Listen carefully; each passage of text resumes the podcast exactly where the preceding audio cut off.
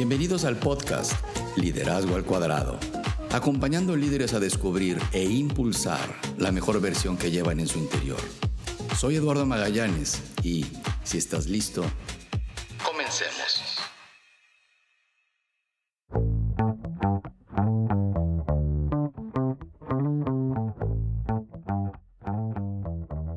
Te doy la bienvenida a nuestro episodio 27 de Liderazgo al Cuadrado, un espacio donde revisamos temas para impulsar a líderes como tú, en búsqueda de herramientas que te apoyen en tu recorrido como líder para crear una cultura de trabajo que sea más próspera y que resulte en equipos de mayor impacto. En este episodio hablaremos sobre la riqueza de los equipos multiculturales y cómo debes ajustar tu liderazgo de acuerdo a aquellas importantes y sutiles diferencias. Y para iniciar este nuevo episodio, escuchemos esta pregunta que nos surgió durante una de nuestras últimas conferencias de liderazgo al cuadrado. Eduardo, muchas gracias por tu intervención en este seminario. Tengo una pregunta referente a las diferencias culturales en un espacio de trabajo. Yo trabajo en un ambiente con compañeros de otros países y a la hora de dar un comentario o un punto de vista es muy difícil para mí, pues por la forma en la que fui educada soy muy directa y no me ando con rodeos. Digo las cosas como las pienso y en algunas ocasiones he notado que mis compañeros de trabajo piensan que mi forma de hablar es muy directa, agresiva, incluso ruda. ¿Crees que debería modificar la forma en la que me comunico con aquellos compañeros que son más indirectos o que fueron educados de una forma diferente a la mía? Como la cultura japonesa o como algunos compañeros latinoamericanos que les cuesta mucho trabajo decir lo que piensan y ser directos. ¡Wow! ¡Wow! ¿Qué piensas? Sin duda una pregunta muy interesante y que nos invita a reflexionar. ¿No lo crees? Mira, hoy en día, en este mundo globalizado y gracias a la tecnología que nos permite las reuniones virtuales vía Zoom, Teams, Google Meets, etc., nos facilita enormemente el aprovechar todo el talento que hay en el mundo y más allá de nuestras fronteras geográficas. No hace mucho tiempo esto era imposible. Era imposible pensar en equipos multiculturales que pudieran ser parte de un mismo equipo.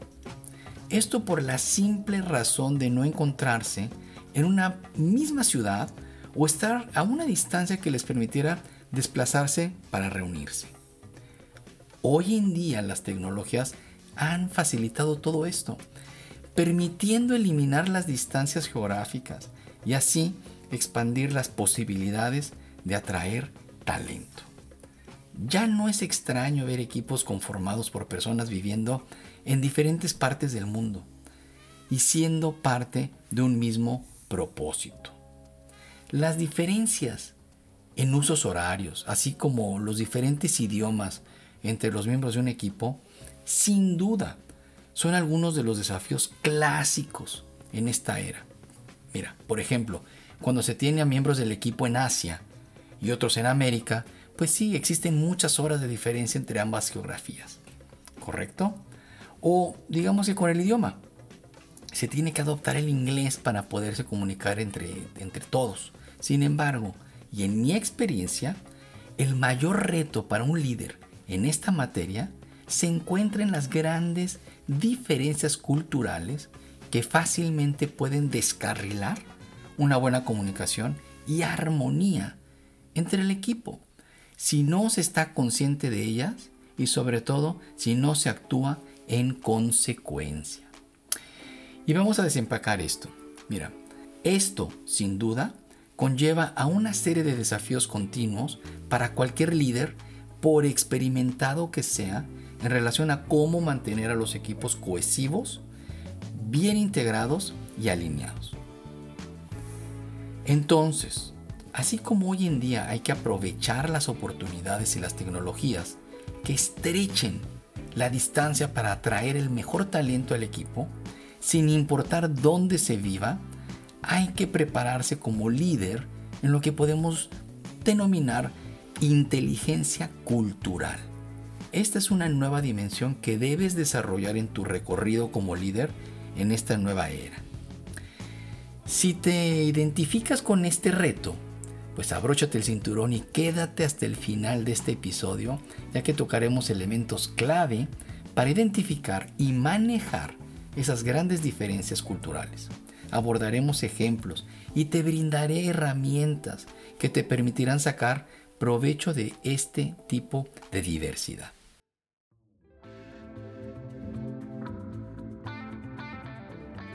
Mira, trabajar con un equipo multicultural en el que conviven empleados de diferentes nacionalidades y culturas puede llegar a ser una experiencia apasionante y maximiza las oportunidades para alcanzar excelentes resultados. Pero para lograr el éxito, antes es necesario superar las barreras propias de la diversidad, como las diferencias de criterios, de valores y sobre todo sobre esas prioridades.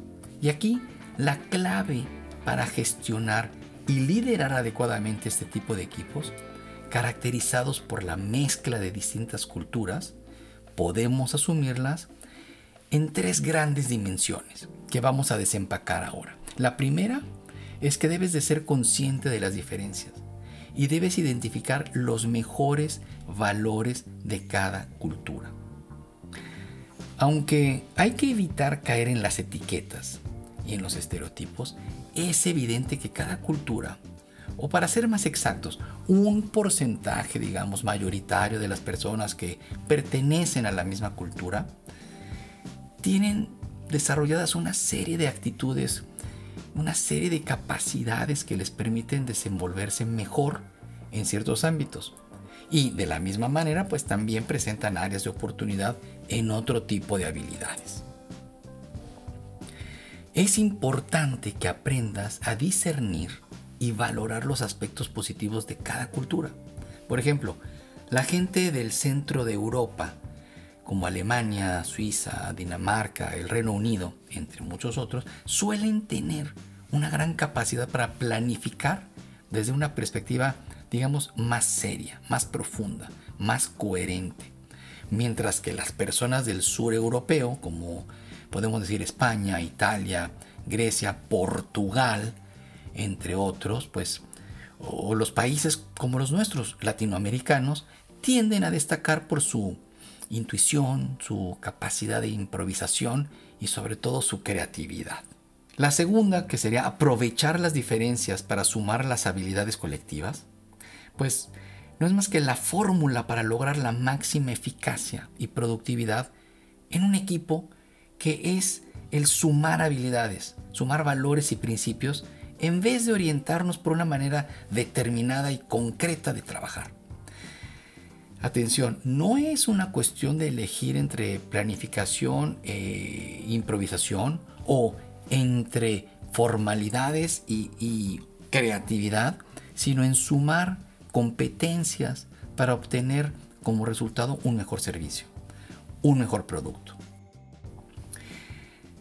Como referencia, pensemos en este espectáculo del Cirque du Soleil o el Circo del Sol, y si has tenido la oportunidad de experimentarlo, pues es verdaderamente constituye un ejemplo único de suma de actitudes y de habilidades de forma crosscultural, eh, ya que aborda y abraza eh, miles de culturas en un mismo espectáculo.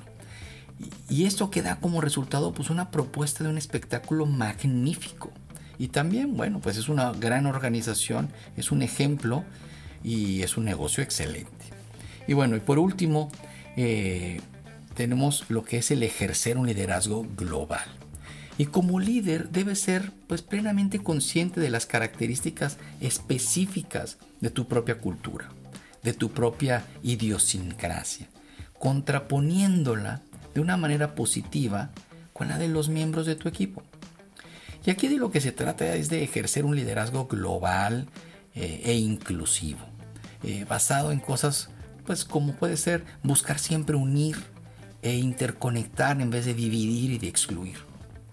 También se trata de ser curioso y tener la capacidad de ver la realidad desde múltiples perspectivas. Y también, pues digamos que es enmarcar los objetivos de la organización en un contexto que sea pues más amplio y buscando impactar con el mayor alto bien en el mundo. Solo con una mentalidad muy abierta por parte de todos los miembros del equipo y un liderazgo bien centrado en la suma y no en la exclusión, es como será posible romper paradigmas y estructuras que permitan la creación pues, de empresas que son vistas como innovadoras y, visionarias, como el caso de un Netflix, de un Apple, de IKEA o, Google, entre, entre muchas otras.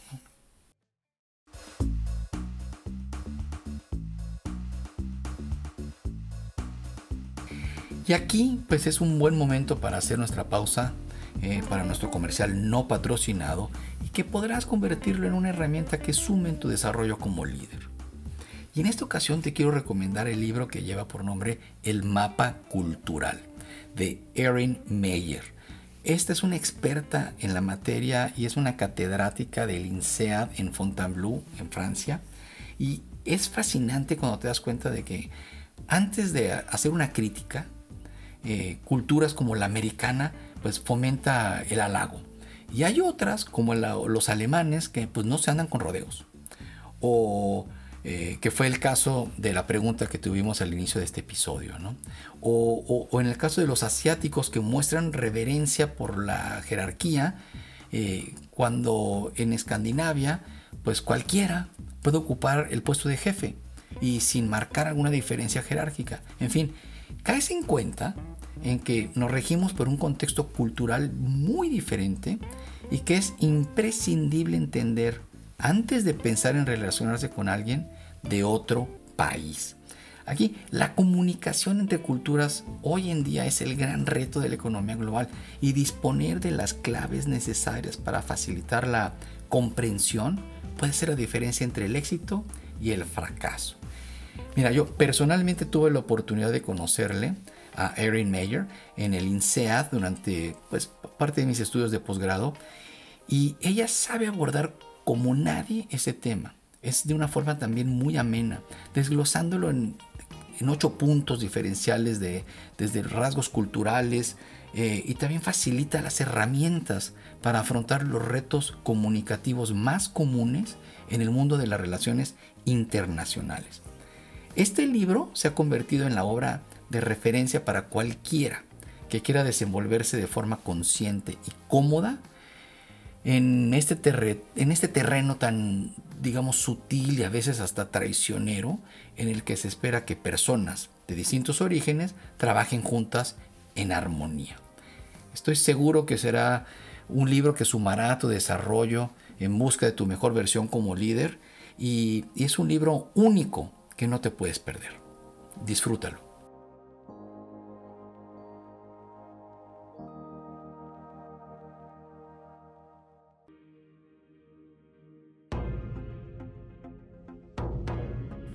Bueno, y quiero pues ahora pasar a compartirte algo de mi experiencia personal eh, como líder, eh, guiando equipos multiculturales en diferentes geografías.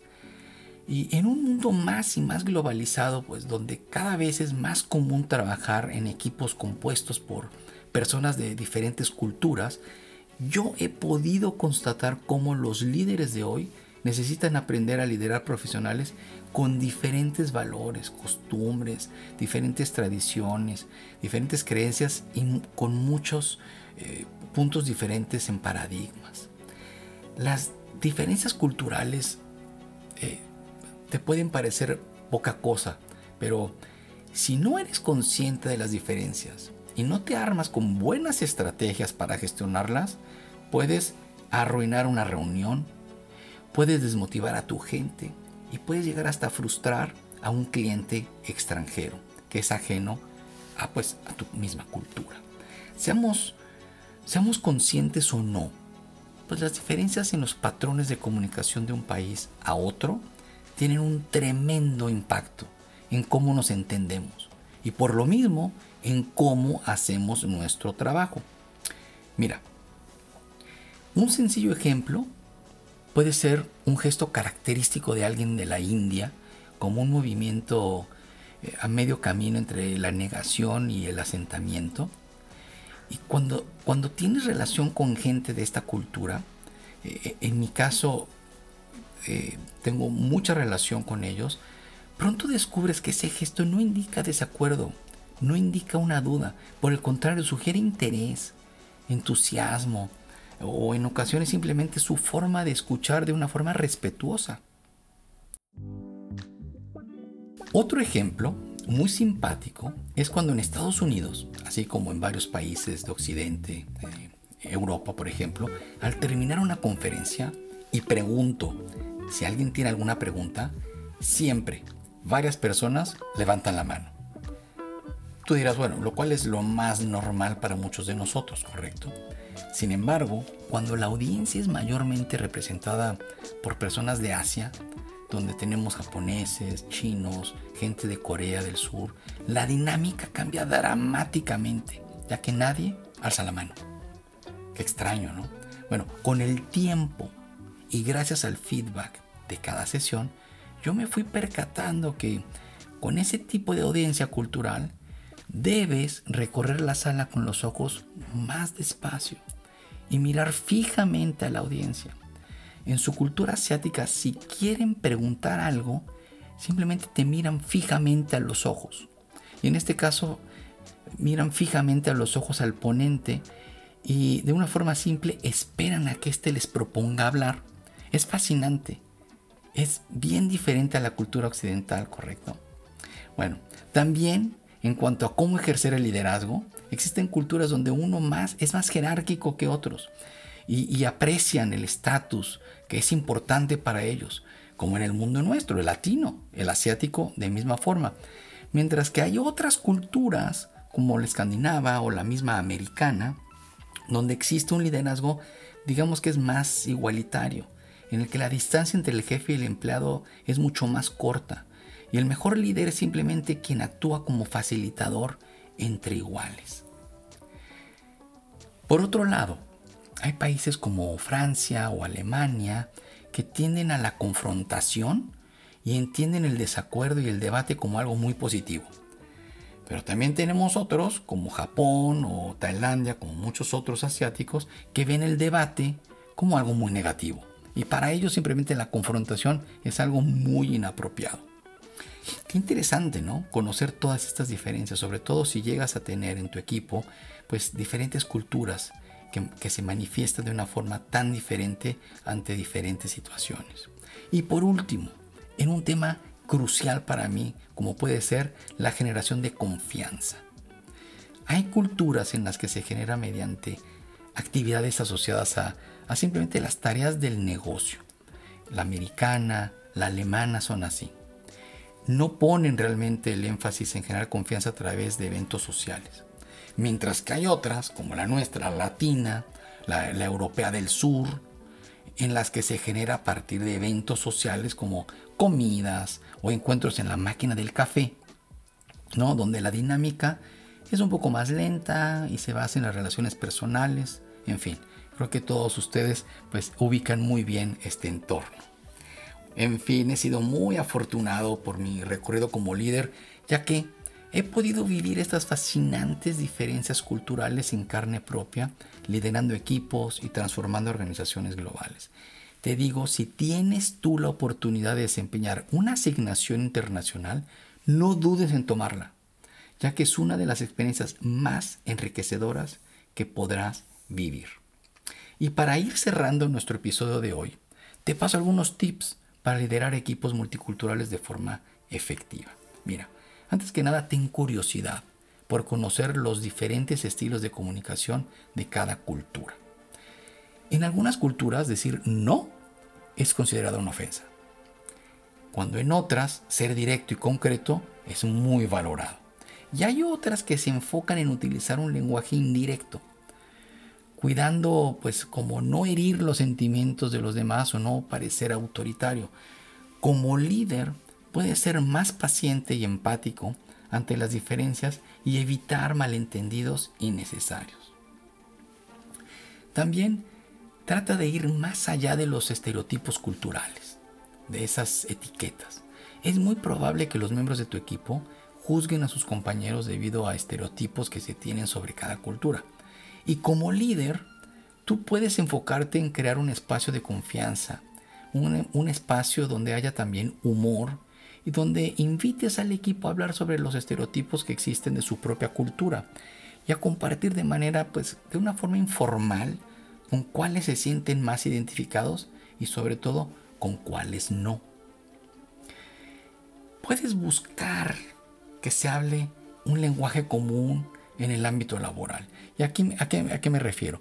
Cuando un equipo comparte un mismo espacio físico de trabajo y algunos miembros del equipo hablan un idioma que los demás no entienden, pues se genera separación, se genera exclusión. Y de igual forma las personas que pertenecen a una misma cultura pues suelen hacer sus grupitos y dificultan la integración del equipo. Aquí como líder, tú puedes invitar a tu equipo a hablar pues el mismo idioma, tal vez el inglés en, lugar de, en, el, lugar de trabajo, cuando hay interacción, cuando hay dinamismo eh, profesional e incluso yo te recomiendo que asignes proyectos conjuntos a personas de diferentes culturas porque esto fomenta la integración entre todos los miembros de tu equipo.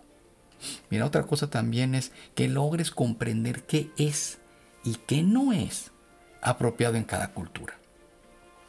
En algunas culturas, llegar a una reunión cinco minutos tarde es considerado una ofensa. Y en otras, pues eso no es nada, ¿verdad? Como en la latina y hasta más de 15 minutos es aceptado. En fin, aprender sobre las diferencias culturales eh, y buscar que los miembros del equipo hablen sobre ellas para ser más tolerantes es muy importante. Y también que se busque ser más respetuoso con los compañeros porque si llegar tarde es algo respetuoso, pues esto va a generar más y más tensión dinámica, lo cual pues te va a dificultar a ti tu trabajo como líder. Enfócate en, los, en lo que los une y no en lo que separa tu equipo. Y como líder de equipos multiculturales debes propiciar esos espacios en, los que tu, gente, tus colaboradores, los, colaboradores se conozcan más allá de lo laboral y que encuentren lo que es común entre ellos. En ese tipo de espacios los miembros del equipo pueden descubrir pues valores e intereses que pueden llegar a ser muy similares. Y mira, y por último aquí, aprovecha mucho la diversidad.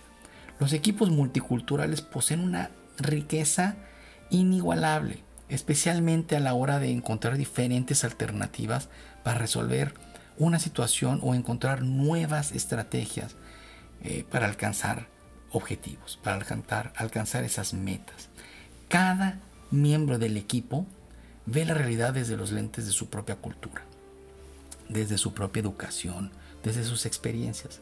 Si la riqueza en perspectiva se valora como algo positivo y se fomentan conversaciones enriquecedoras donde todos los miembros del equipo tienen voz, el equipo como unidad podrá ampliar su perspectiva y descubrir infinitas posibilidades. Por último, recuerda que como líder de un equipo multicultural, Debes identificar las fortalezas de cada uno de los miembros del grupo y no buscar que todos sean iguales. Las habilidades se complementan y hacen al equipo más fuerte. Y así hemos llegado al final de este episodio. Gracias por ser parte de este movimiento y sígueme en Liderazgo al Cuadrado en Instagram, en YouTube y Facebook y visita mi página eduardomagallanes.com donde encontrarás más herramientas que te apoyarán en tu recorrido como un mejor líder y podrás contactarme para poner liderazgo al cuadrado en marcha en tu empresa a través de conferencias, seminarios y talleres desarrollados a la medida. Hasta nuestro próximo episodio y recuerda que lo mejor en tu vida siempre está aún por venir.